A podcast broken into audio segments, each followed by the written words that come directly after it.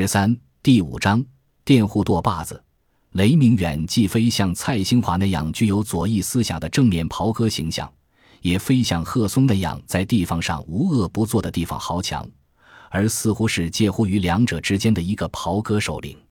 可以这样认为，蔡和贺是两种极端，雷可能最接近川西平原上大多数袍哥首领，注重个人势力发展，并从中捞取好处。同时也为地方谋福利。其实，从经济地位来说，雷应该是社会底层的一员，他自己也不过是一个佃户而已。可见，即使都是所谓的舵把子，他们之间的差距也是非常之大的。沈宝元发现，望镇的袍哥首领差不多就是两种人：一是地方上有钱有势有田地的阶级，另一种是由自己的武艺所打来的天下。显然。雷明远属于后者，他店有四十亩田，地主是住成都的有家，在成都有许多这样不在乡的地主，如打倒孔家店的先锋吴虞，在其日记中便经常有与佃户交往的记录。他也不时会去老家新繁县龙桥查看他的一百零三亩田地。龙桥离望镇非常近，吴虞再去龙桥的半道，也经常在望镇歇脚。雷明远一方面以一个佃户的职业养活家小，一方面则以袍哥大爷的身份在店上闲耍。这里所谓的店上，沈宝元并没有说明，我估计就是前面提到过的腰店子，即有若干户人家有几个小店，如杂货铺、茶馆、烟铺、饭馆等，也是乡民经常休闲的地方。雷明远虽然是佃户，但是似乎自己并不亲自下田。所以有时间闲耍，雷明远不好饮酒，这在袍哥弟兄们中间算是比较另类了。但是抽烟很厉害，他终日在香场上的茶馆里吃茶，并常与那些袍哥大爷或者小兄弟们推牌九、打麻将。大家用隐秘的暗语交谈，话题包括做生意、通音息或者冒险经历。堂官和其他茶客都不敢怠慢他们。按照共产党在土改运动中的阶级划分，佃户没有田产，当属于贫农一类。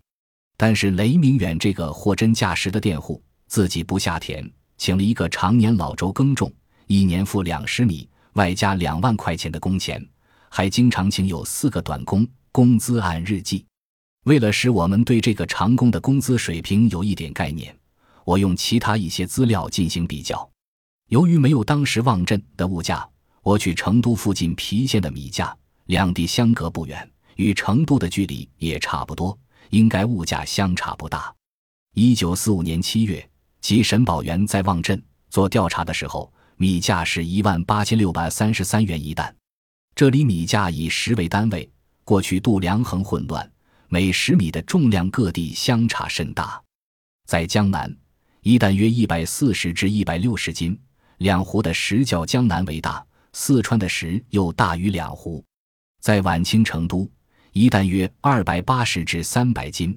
一九四零年代大约二百八十斤，就是说，常年老周辛苦一年，大约可以挣八百斤米。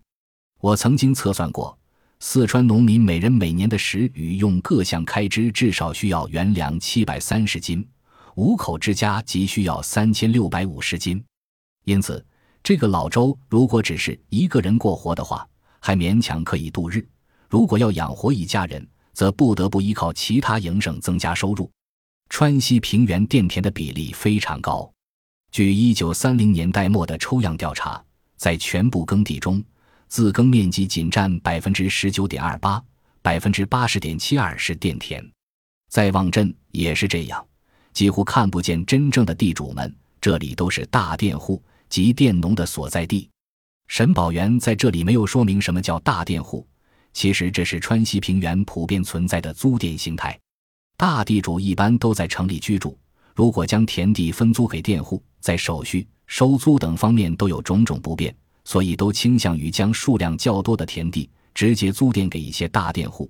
这些大佃户又将田分给其他小佃，形成了二重佃，所以租佃关系就变得复杂起来，形成了地主。大店、小店等多重租佃关系，这样大店户得以保障生活。他们的经济状况比一般小店户要好，所以雷才得以养活那么多食客。需要说明的是，雷应该不是严格意义上的大店户。一般我们所称的大店户是以转租为目的，但是雷却是雇人耕种。不过这样，他可以最大限度地得到佃田的收益。沈宝元环给我们描绘了雷家和故宫的关系，以及怎样经营这四十亩田。暮春四月是插秧的季节，农民们忙着把秧苗插进田中，这是赶季节的活儿，所以短工都非常抢手。各家争先恐后的请着得力的熟手来帮忙几天短工，雇主也非常优待辛苦劳作的雇工们。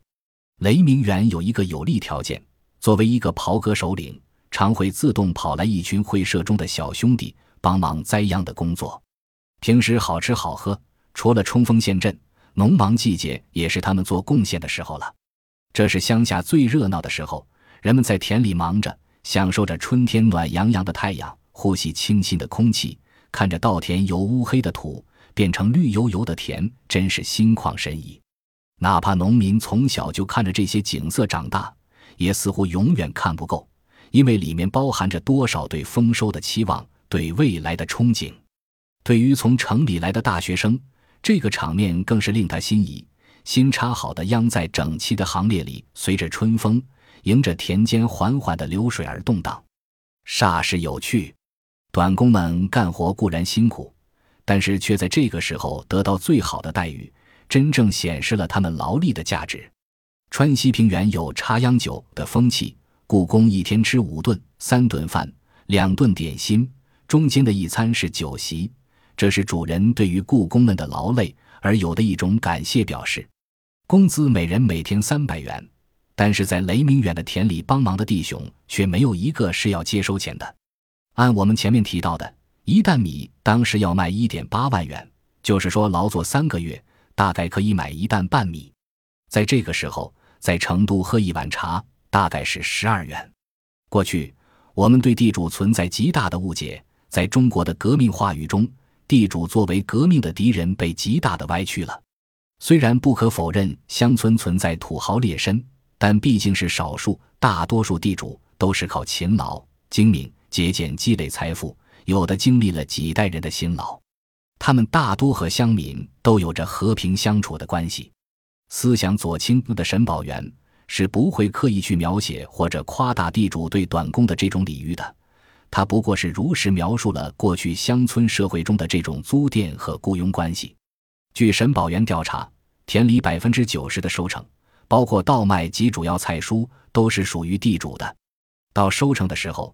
佃户将定量的产品送到城内的主人家去，这样沉重的榨取是佃户们最大的负担。如果遇着了自然灾害，无论是大旱、虫灾或者水淹，佃户们仍然必须咬着牙补上不够的收成。佃户只有资格保留杂粮和小麦，以微弱的产量养活着他们的家庭。虽然袍哥在地方上已经有一定的势力，但是却仍然无法逃脱被剥削的处境。正如神所指出的，地主剥削农民的情形，即使是在一个袍哥的家庭，也依然没有例外。这种情况应该是超出了我们过去对民国农村的一般性认识。我们似乎难以相信，地方上像袍哥首领这样的有权有势者，怎么会仍然在经济上处于被剥削的地位？难道他们不可利用暴力迫使地主做出让步？这种情形。倒是提醒我们，过去川西乡村契约关系的重要。遵守契约是维持地方秩序稳定的一个必要条件。川西平原是一个独特的地方，在共产主义运动中，川西农村基本上没有扮演任何角色。